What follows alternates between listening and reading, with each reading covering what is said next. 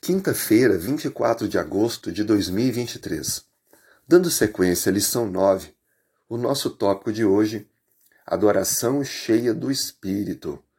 Acompanhe comigo a leitura de Efésios capítulo 5, versos 18 a 20.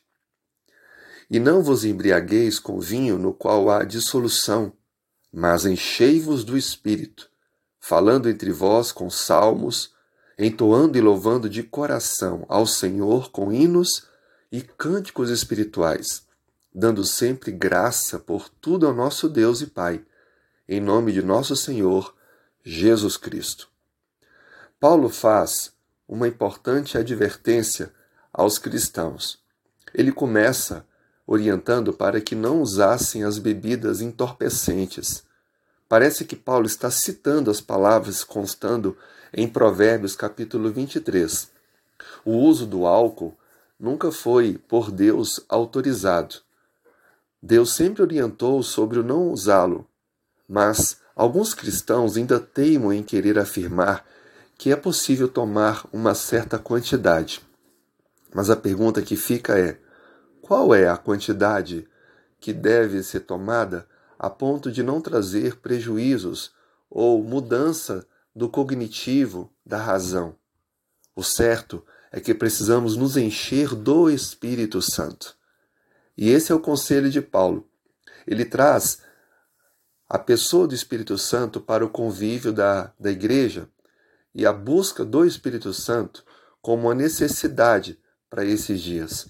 Logo em seguida, ele pede que a igreja e as pessoas falem com salmos, tenham a palavra de Deus em seus lábios.